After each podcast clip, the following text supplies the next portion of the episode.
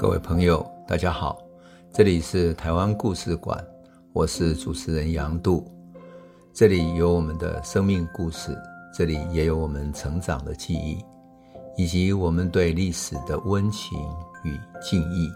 欢迎您收听。各位朋友，大家好，我们上一集讲到了李鸿章在春帆楼和伊藤博文谈判，然后签订了马关条约。那是一八九五年四月十七号那一天的十一点四十分，整个会议结束，在中午的时候结束嘛。李鸿章一行人非常伤心，他觉得非常屈辱，所以当天就收拾行李上船返国了。那么伊藤博文可就完全不一样了，他作为打胜仗而且谈判赢了的人，当天就在下午邀请二十多位。下关就春帆楼附近下关这个城市的市会的议员，跟他们报告结果。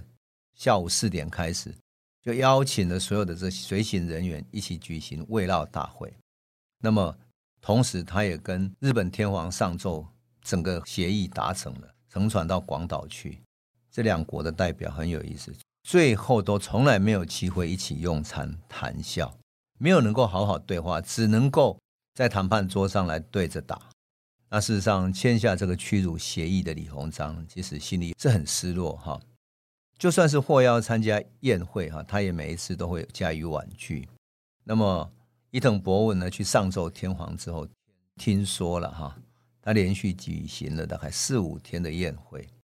那么到了四月二十三号的时候，也就是签约一个礼拜之后，被胜利冲昏头的日本，终于碰到了困难。这个困难是什么？就俄国联合了德国、法国，他很强势，要求日本放弃占领辽东半岛，因为他认为辽东半岛是中国的领土，你怎么可以这样要求？而且这些列强都感到兴趣。俄国是想要把辽东半岛变成他到亚洲的出口，所以他不希望日本就把这个整个辽东半岛这个出口给占领了。日本当时也没有跟这三个国家，特别是德国、法国、俄罗斯这三个国家同时交战的余力。一八九五年，日本可是还没有这个力量的。他到十年之后，到一九零五年，才跟俄国打了二零三高地，在满洲打了那场战争哈。所以日本也没有办法。到了五月五号的时候，他接受他们的干涉，但是清朝必须加重赔偿五千万两的白银给日本，就是整个要赔偿两亿五千万两。所以日本这一次呢，也得到一个教训。因此，日本开始对俄罗斯有更强的敌意了。十年之后，日俄战争就发生了。那至于在日清战争里面立下这个大功绩的伊藤博文，那一年就得到最高地位的大勋位菊花大文章，成为一个侯爵。可是相对的，李鸿章被骂作是卖国贼。在日清议和之后，他被迫担任一个闲差。那么到了一九零零年，等到义和团事件发生。不晓得怎么处理的，又把他拉出来，所以他劳心劳力，又被迫站上了谈判的这个会议桌上，终于在七十八岁的高龄的时候去世了。当然，我们回头讲，在日本跟清朝战争中，日本打着大义的旗号作战嘛，要让清朝承认朝鲜是完全独立的国家。可是十年之后，日本对着俄国战争取得胜利以后，他就开始公然推动他要把。大韩帝国就是朝鲜列入日本保护国的一环，也就是变成他的殖民地了。所谓保护国，其实就是被他控制。那么伊藤博文哈一直对于跟俄罗斯交战保持着比较谨慎的态度啊，所以他后来以遣韩大使的身份前往韩国，签订日韩新的协约。这个协约里面其实就是要韩国汉城整个是在日本的监督之下，那么。伊藤博文就担任第一任的韩国统监，就是统筹监督的意思。那事实上，整个明治时期啊，我常常说哈，再也没有比伊藤博文更深度的参加朝鲜问题的专家。从甲午战争一直到后来，我们上次讲过，甲午战争，伊藤博文以及乃至于那些留学一派的人，跟清朝这些留学一派的展开他们的战争。那么日俄战争之后，特别是。一九零五年日俄战争之后，日本他不仅对朝鲜出手，而且手还伸向满洲。当然，伸向满洲之后，日本特别是伊藤博文担任了韩国统监之后，整个情势已经改变了。在一九零九年的时候，日本政府哈利用对俄国战争获得胜利的这种很有利的情势，他就派伊藤博文到哈尔滨，跟俄国的财政大臣叫什么呢？科科夫佐夫，他两个要谈判朝鲜半岛的问题，准备划分日本、俄国在中国东北的势力范围。好，那么一九零九年十月的时候，哈，伊藤博文坐了专列到哈尔滨火车站，那么俄国的科科夫佐夫就上前去迎接他。在二十分钟之后，伊藤博文在科科夫佐夫的陪同底下，开始检阅他欢迎的队伍。那这个时候九点三十分左右，朝鲜有一个爱国主义者叫安重根。他也站在队伍里。你要知道，这个时候日本跟俄国是站在中国的东北，准备整个瓜分中国东北的势力范围。而朝鲜的爱国者也来到这里，他站在俄国仪仗队的后面，躲在里面。然后，当伊藤博文走到俄国仪仗队的前面要去检阅的时候，他只是距离安重根只有十步左右的距离。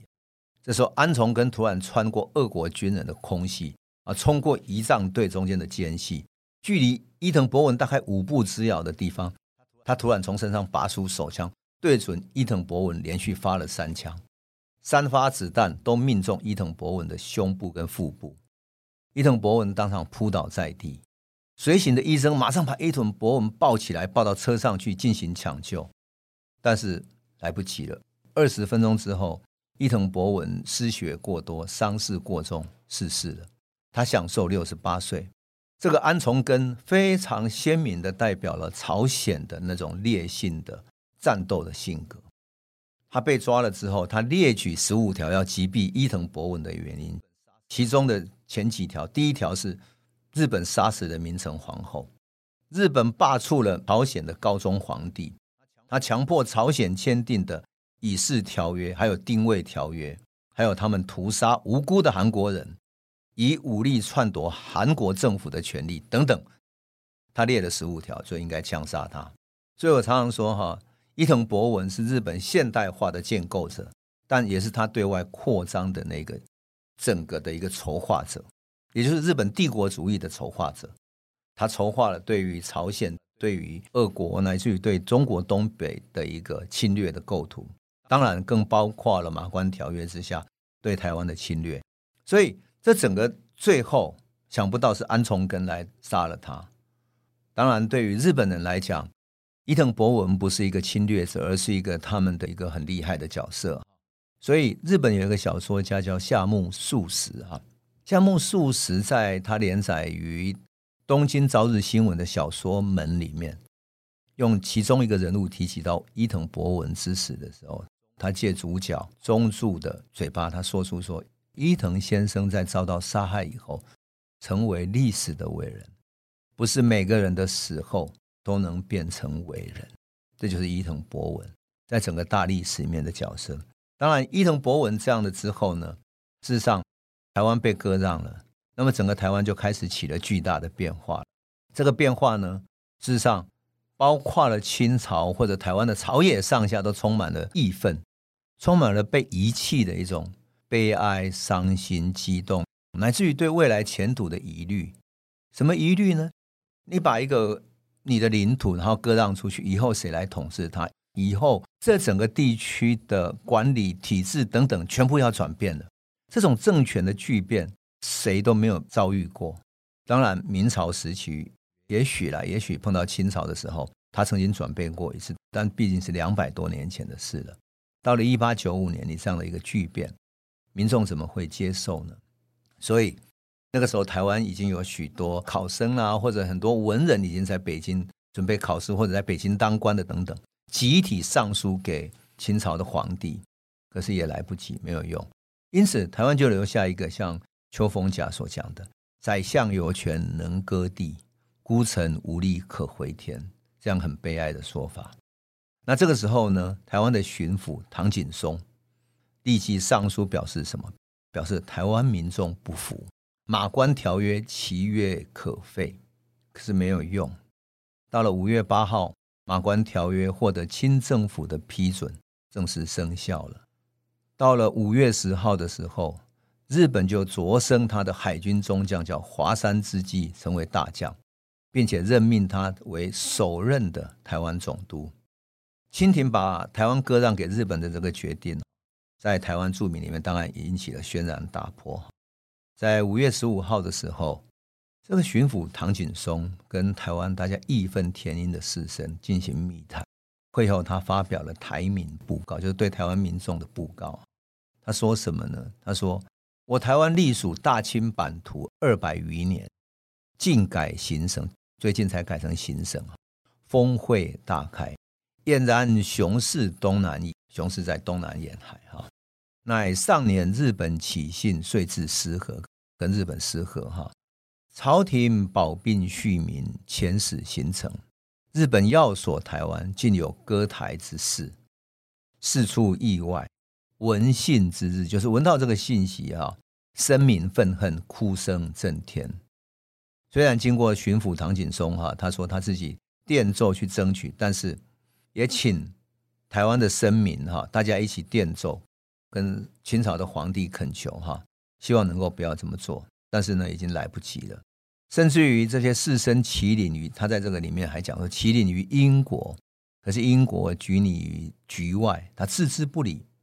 然后大家声明就请求唐景崧去电奏给总理、给各国事务衙门，包括俄国、法国、德国等等的，但是呢都没有效果。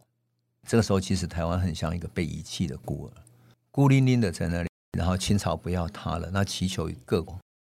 这个时候，台湾有如一个被遗弃的孤儿，祈求俄国、法国、德国、英国都没有人来帮忙，那怎么办呢？没有人来相救啊！好，五月十九号的时候，有一艘法国的巡洋舰抵达了基隆，那法国军官在二十一号拜会唐景崧，表明什么呢？表明说，如果要为清朝的政府取回台湾这一块土地。很困难，因为这是清朝割让出去的。但是如果台湾说要独立，那为了要保护台湾的人民，保护台湾在地的这些人民，那我们法国就有立场来出动了，比较容易。好，唐景崧得到法国军舰的支持，他原本犹豫不决该怎么办，所以就在五月二十五号，他想好说好，那既然这样，你清朝已经不要我了，那我就宣告我的独立好了。如果是独立的话，不属于清朝嘛，那法国来保护我。保护我一个独立的国家，那总是应该的嘛。所以他宣告要独立，发布台湾民主国独立宣言。但是这个独立其实也很有意思哈。他的这个台湾民主国的元年叫什么？叫永清元年。永清就是永远属于清朝嘛。永清元年。那这个宣言里面有这样几句话，我特别觉得感触很深哈。他说。吾等如甘受，则无土无乡，归夷狄所有；如不甘受，防备不足故，断难长期持续。他说什么？我们如果甘愿接受夷狄来统领的话，当然大家不愿意接受。可是如果不接受，防备不足，也很难持续。所以他说什么？他屡与列强折冲，跟列强折冲，无人救援。台民唯有自主，台湾的民众只有自主。